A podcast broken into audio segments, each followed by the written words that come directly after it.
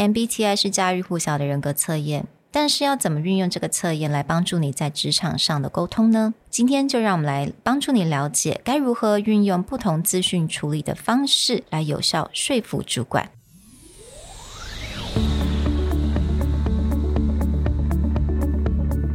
Hello，欢迎来到 Executive Plus 主管与沟通力的 Podcast。I'm Sherry, an educator, certified coach, and style enthusiast. 我相信专业有效的沟通是语言跟逻辑的完美结合。And I'm Nick, a startup consultant, corporate trainer, and late night gaming junkie. I believe great communication requires the right mindset and solid frameworks. 我们希望带给大家职场英语的技能、跨文化沟通技巧与其他能帮助您成为出色领导者的工具。Join us each week as we share our experience, research, and methodologies to take your communication and language skills from good to great.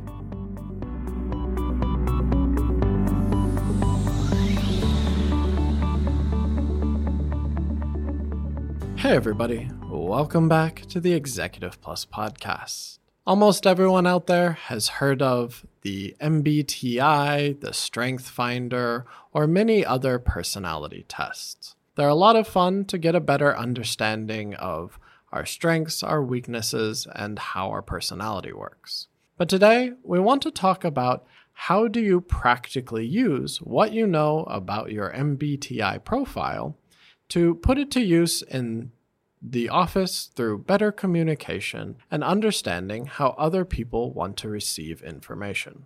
And to help us do that today is our wonderful intern Hazel, who's done a fun deep dive into this project and is going to share some insights about what she has learned both from the research and also in life experience about how we look at one specific aspect of the MBTI test. 那大部分的人应该都知道 MBTI 这个 personality test。那如果你还没有做过的话，你可以到 Sixteen Personality，当然是要听完我们这个 episode 才能去做这个 test。那我们今天呢就不会讲太多其他关于这个 test 啊，有很多有四个层面嘛。那我们今天只会 focus 在一个层面，也就是 sensors 跟 intuitives。 也就是这些人是怎么样来 process information，怎么样去吸收，怎么样去消化 information。So let's welcome Hazel. Hello, everyone. My name is Hazel. I'm one of the interns in Presentality.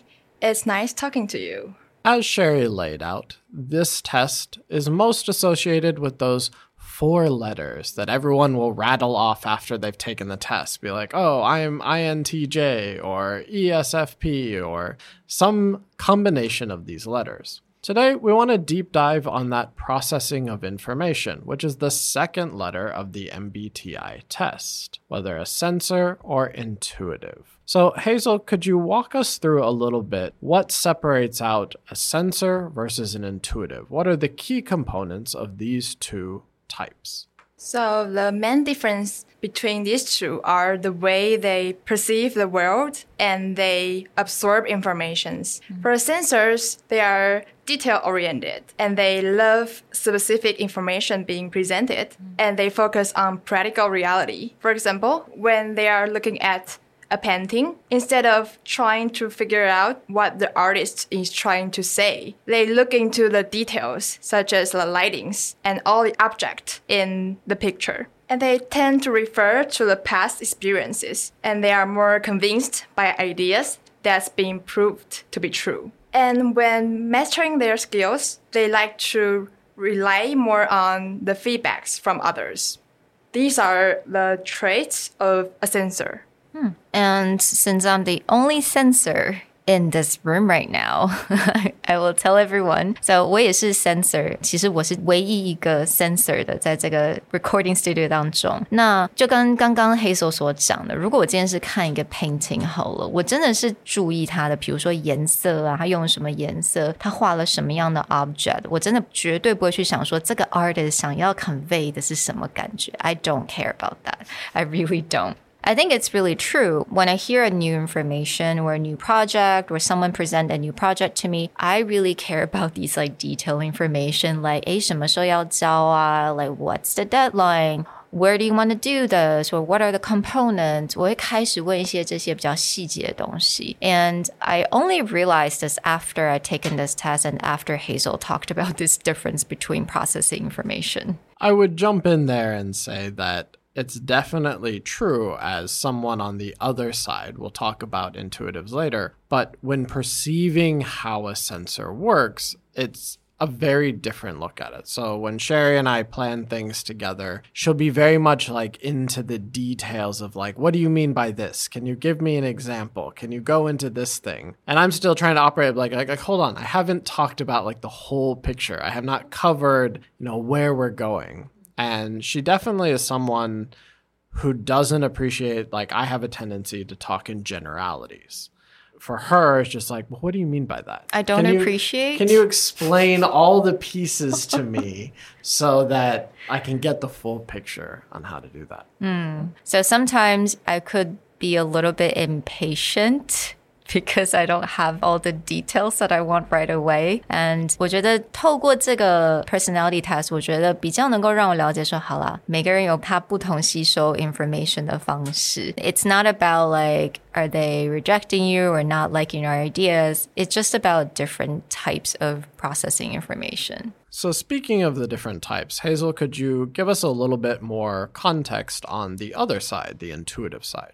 Okay, so in comparison to the sensors, N stands for intuition. So intuitive people are known to be more conceptual and abstract in their thinking. That's why they think more about the message in a painting. Hmm. Because they are more creative and they have more imagination. And they prefer the big picture, the context, than details. For example, when in the presentation, an intuitive would like to know more about the whole picture, the vision, mm-hmm. and the expected outcomes first, and then details being added later. Mm. And they also like to learn through metaphors and patterns. So when talking a new idea to them, it's good that if you can use some metaphors or do some compare and contrast to better understand what you are talking about. Hazel, you yourself identify as an intuitive when taking the test. I would be curious as after reading this, have you identified any patterns or anything that you do, hmm. like in your own life or examples that you can share, where this really comes through, where you're thinking more in terms of patterns or in big picture concepts as opposed to starting from the details? Yeah, I think I need things to be organized and directed in certain way. For example, when I'm organizing my clutter, I get overwhelmed because they are so much in my bedroom. And instead of putting them into their place one by one, I would like to sort them into several categories so that I have a big picture of how this organizing is going to be like. Mm. So that makes things easier for me.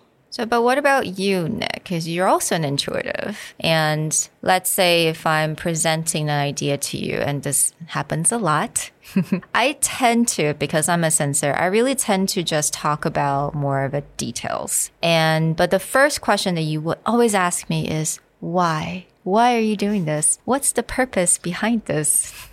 I would say that if you look at a pattern of the way I ask questions, I have a tendency to ask questions as a way to break down the big picture or the internal motivation behind why people are doing certain things. So, when I do a lot of this pitch or presentation coaching, I have a tendency to let the person go through the entirety of their pitch or presentation, and then I'll start picking apart using pretty big questions like, What's the purpose of this presentation?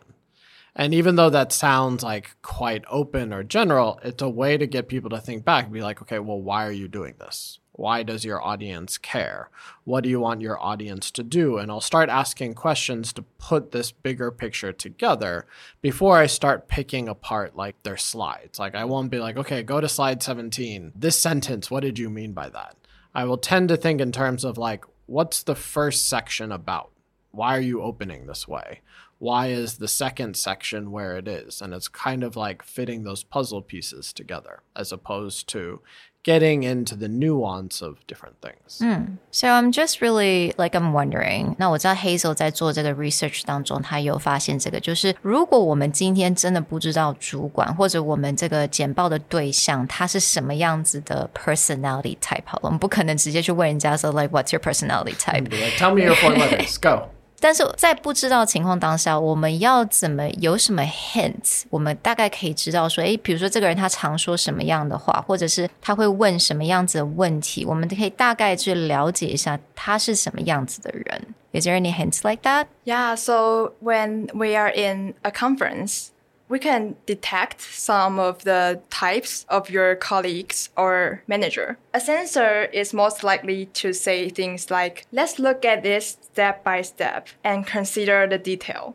They are least likely to say, let's not worry about too much about the facts and details. Let's jump into the action if your manager say things like they want more details, they want to step by step, they are probably a sensor.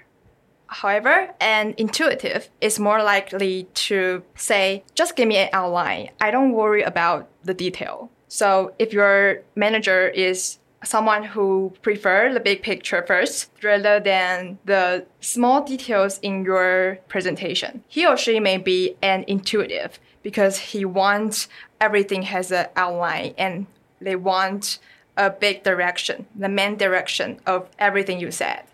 One thing I think to get out of this is it's not necessarily about is one side detail oriented versus not detail oriented.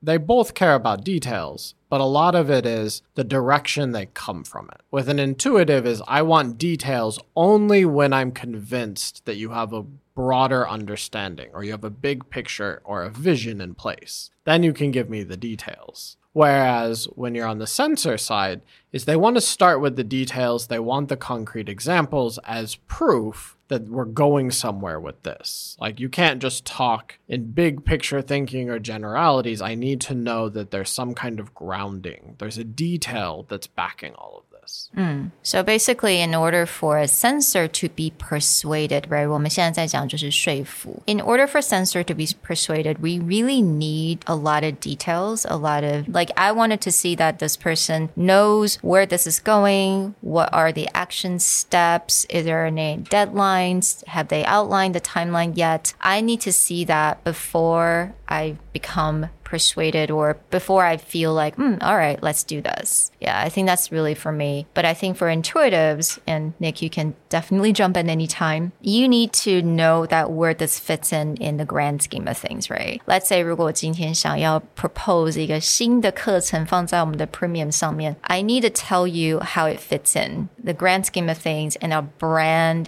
in our company for the next five years. And then if you're persuaded now, then I give you the details. Yeah. Right. And what we're getting at this is it's one thing to understand your own personality type. Mm. That's where a lot of people, I think, they take this test, they understand, they read about themselves, and they go, Yeah. all right, good, that's me. I'm done.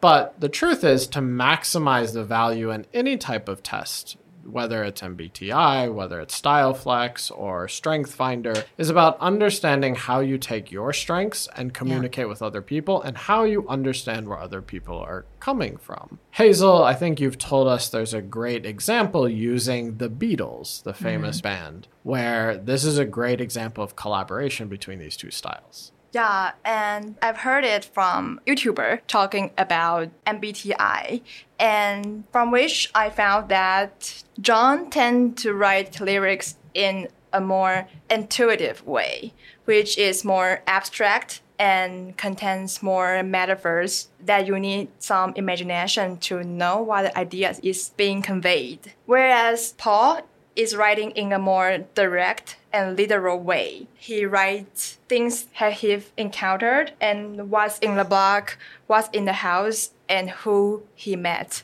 It's quite visual and easy to imagine.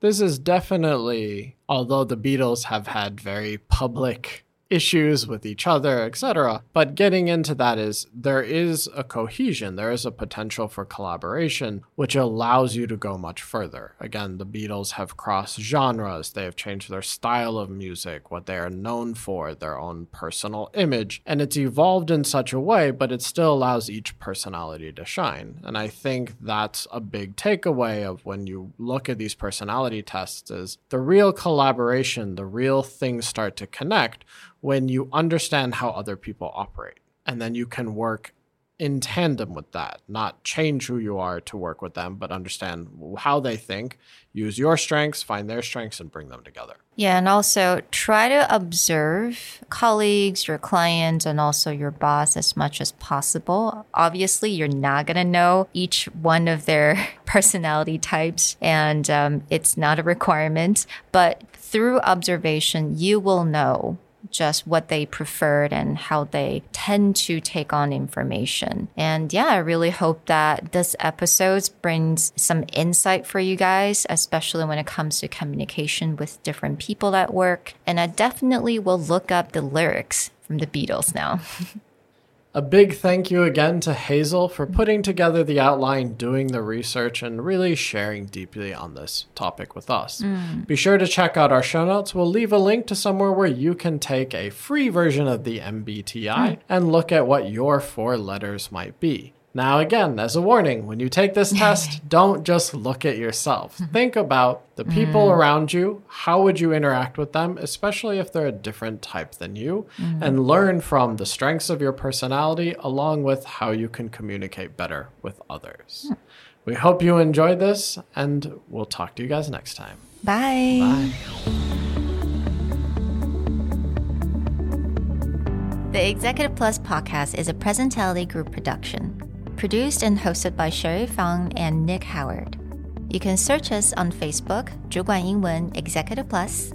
You can also find us on Instagram, Communication R&D, and email us at sherry at epstyleplus.com.